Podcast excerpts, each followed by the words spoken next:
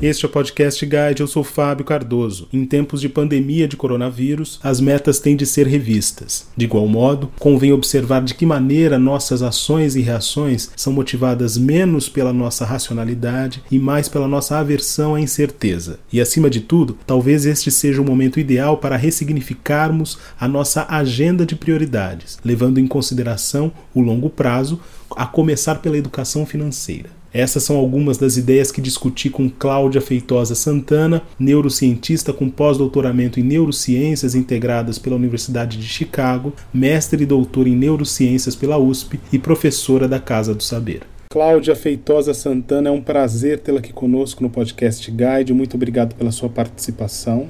Obrigada prazer é meu. Cláudio, eu queria começar essa conversa pedindo para você falar um pouco da relação que existe entre neurociência e economia. Nós sabemos que alguns dos últimos vencedores do Prêmio Nobel de Economia, eles estão relacionados à área de estudo de economia comportamental. Queria que você contasse um pouco para a gente dessa conexão. A neurociência, na verdade, ela nasceu dentro da psicologia. Mais especificamente, dentro da psicologia experimental. Então, hoje em dia, é, tem muita gente que faz.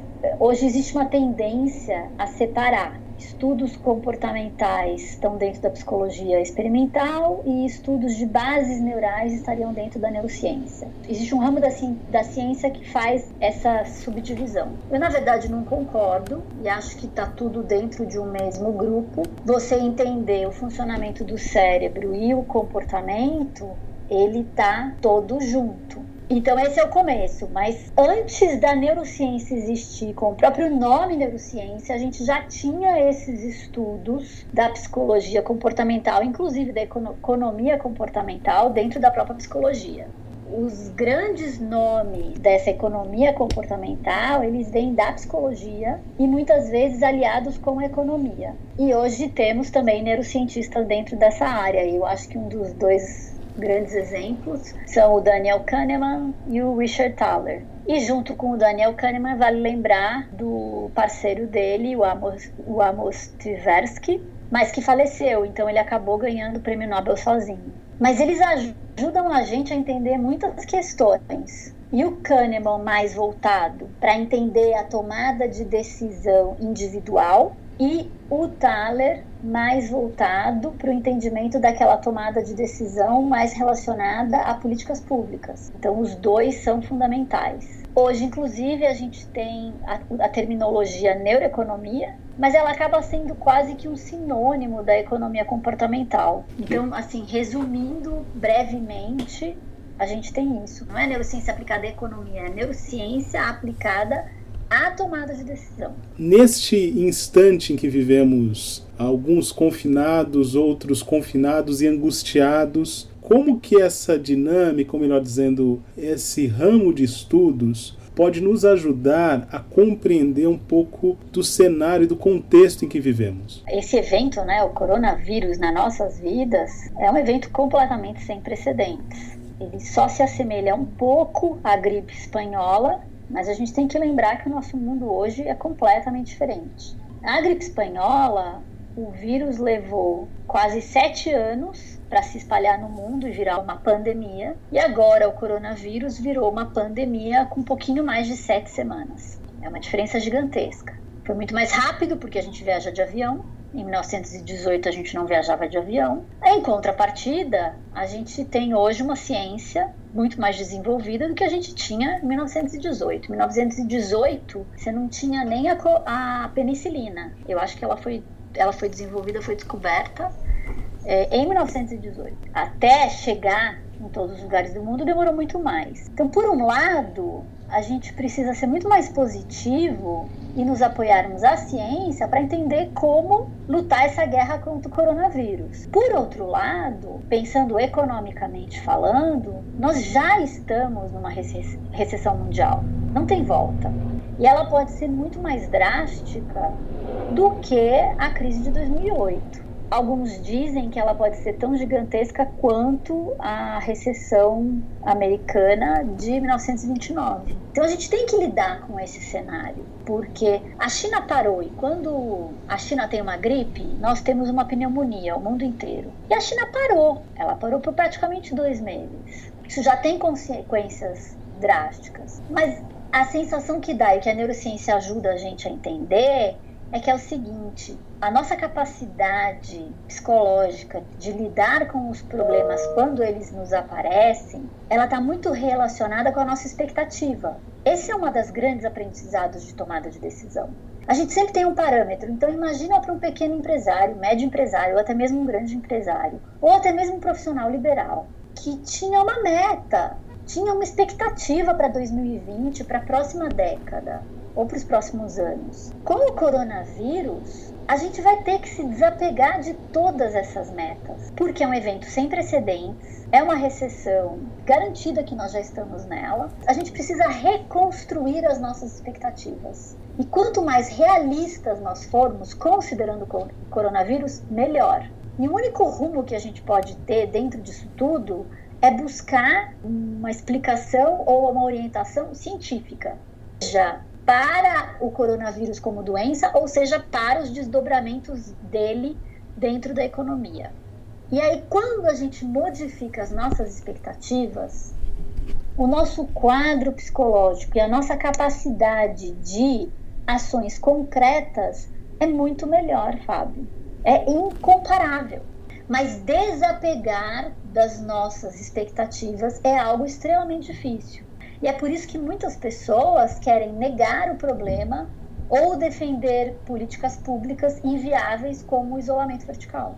Perfeito, Cláudia. Agora me ajuda a caminhar nessa trilha que eu vou mencionar daqui para frente. Todo esse modo de pensar que deve ser reconstruído a partir de agora, dadas as novas circunstâncias, dada a nova conjuntura, toma como premissa o fato de que nós somos racionais ocorre que boa parte das nossas reações não corresponde a isso. Então, como é porque que a gente. Porque, na verdade, nós não somos seres 100% racionais, como a gente achava até pouco tempo. Por isso que Kahneman e Thaler ganharam o Nobel de Economia. Porque a psicologia, mais do que a neurociência, mostrou pra gente é que nós não somos seres racionais. Pelo contrário, nós somos seres previsivelmente irracionais, como diz o Dan Ariely. Literalmente, previsivelmente irracionais. O que, que acontece? A gente tem um modus operandi que a gente comete uma série de erros sem perceber e a gente continua cometendo os mesmos erros. Então, hoje, o que, que acontece? Todo mundo deveria se aprofundar e entender melhor como que a gente toma decisão? Como que é o nosso comportamento? Porque ao entender como a gente se comporta, a gente consegue. É como se a gente estivesse dissecando esse comportamento, então a gente compreende a construção desse comportamento, e aí a gente tem, em, ao entender esse comportamento, a gente consegue reconstruir planejar novos comportamentos. Ou seja, como é que a gente desconstrói uma tomada de decisão que não é benéfica para a gente para uma tomada de decisão benéfica. E o evento do coronavírus, ele traz essa possibilidade. Ele traz essa oportunidade para a gente rever como que a gente faz as coisas e quanto mais e aí dentro de, da tomada de decisão, uma coisa que é fundamental a gente entender é o seguinte. Eu até tenho um vídeo bastante didático sobre isso. Nós temos. O nosso cérebro tem pavor de dúvida, incerteza, desconhecido. Então, o que a gente faz? A gente nega. Como o coronavírus é algo que tem uma série de questões, apesar da gente estar muito avançado cientificamente, a gente saber exatamente o que a gente tem que fazer para reduzir a velocidade com que ele se propaga, independente disso, a gente tem uma série de coisas no coronavírus que a gente não sabe.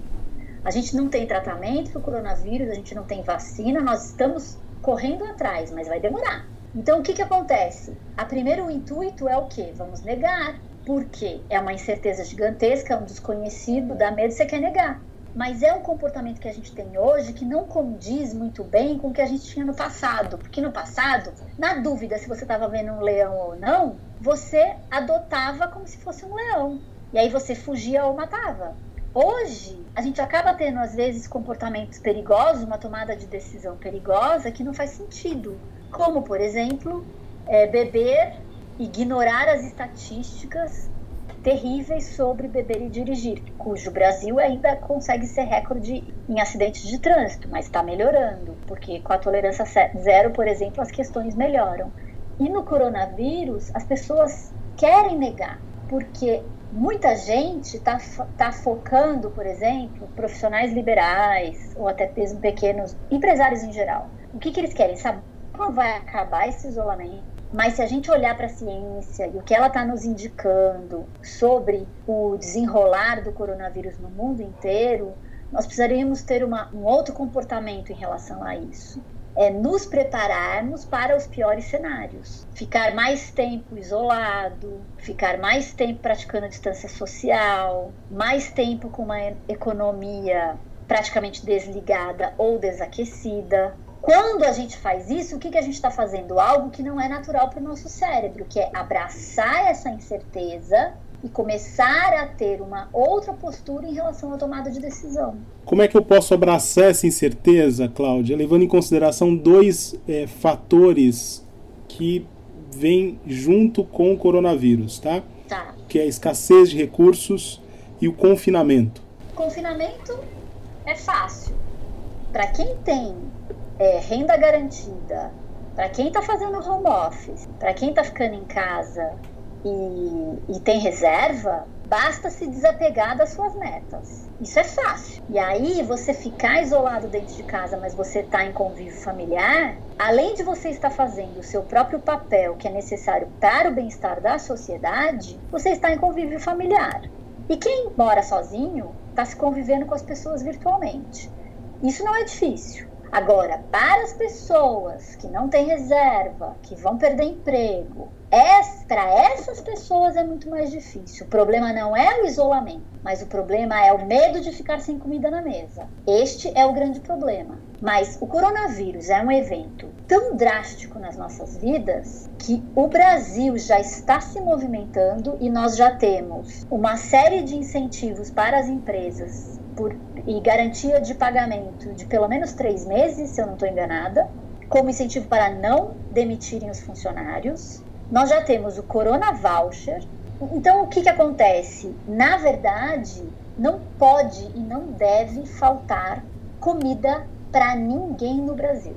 As comunidades das favelas, um exemplo é Paraisópolis e Heliópolis, a maneira como eles se coordenam e se mobilizam para lidar com o coronavírus é algo absolutamente impressionante. Mas como a gente tem uma desconfiança muito grande do nosso governo, e não digo esse governo em específico, mas um histórico de desconfiança dos nossos governos, vide a nossa luta e, o nosso, e a nossa decepção com tanta corrupção, é natural que a gente fique com medo para as pessoas que tão, vão ficar completamente paradas, que não têm reserva e se forem demitidas, como que a gente vai, como que vai colocar comida na mesa? Esse medo é natural, mas por tudo que eu vejo de indicação da movimentação e dos pronunciamentos do Ministério da Saúde, não vai faltar comida para ninguém e não deve faltar. Porque para a gente manter a nossa sociedade minimamente saudável, porque esse vírus ele ataca muito mais a sociedade do que o indivíduo, nós vamos precisar levar comida. Nós não, né? O governo vai precisar levar comida para as pessoas. O dinheiro vai precisar chegar de alguma forma, ou chega com dinheiro ou chega comida. Se continuar crescente como é o que indica e como a gente vê nos outros países europeus. Quanto mais isolamento a gente fizer, menos o vírus se propaga, menos casos a gente vai ter. Então aí tem essa, essa questão, Fábio, tem essas duas diferenças muito grandes nesses dois grupos. Tá? Um tem que ser o desapego e para o outro buscar as, as vias formais para ter certeza que você está cadastrado, que você vai receber ou o Corona Voucher, ou que o seu patrão vai utilizar o incentivo do governo para não te demitir, uma série de, de atividades que podem ser feitas. Mas essa população aqui, que eu te falei a segunda, cuja a questão não é o desapego, ela é muito mais vulnerável e é muito mais compreensível que ela tenha muito mais medo. Como é que a gente faz a partir de agora para de um lado, manter a nossa sanidade mental em relação a essas metas que vão precisar ser ressignificadas e dar um novo sentido mesmo à ideia de educação financeira num momento que parece estar tudo instável? Sua pergunta é absolutamente perfeita. Porque o que, que acontece em tomada de decisão e o que, que a gente sabe? A maioria das pessoas, o ser humano em geral, ele não consegue ter uma percepção de futuro num futuro muito longínquo. Então, a regra não é fazer aposentadoria, a regra é não fazer aposentadoria. A regra é não economizar dinheiro. E aí o que, que acontece? Quem tem reserva, quem economiza, tem uma paz de espírito com o coronavírus completamente diferente de quem não tem essa prática. E aí que o coronavírus, ele pode ser um evento que pessoas que não fazem essas práticas entendam que a gente precisa economizar, a gente precisa ter reservas. Essa educação financeira, ela é fundamental. Cláudia Feitosa Santana, foi um prazer tê-la aqui conosco no Podcast Guide. Muito obrigado pela sua entrevista. Obrigada eu. Esta foi mais uma edição do Podcast Guide. Ouça, comente e compartilhe. Nossos episódios podem ser acessados nas mais diferentes plataformas: Deezer, Google Podcasts, Apple Podcasts, SoundCloud e Spotify.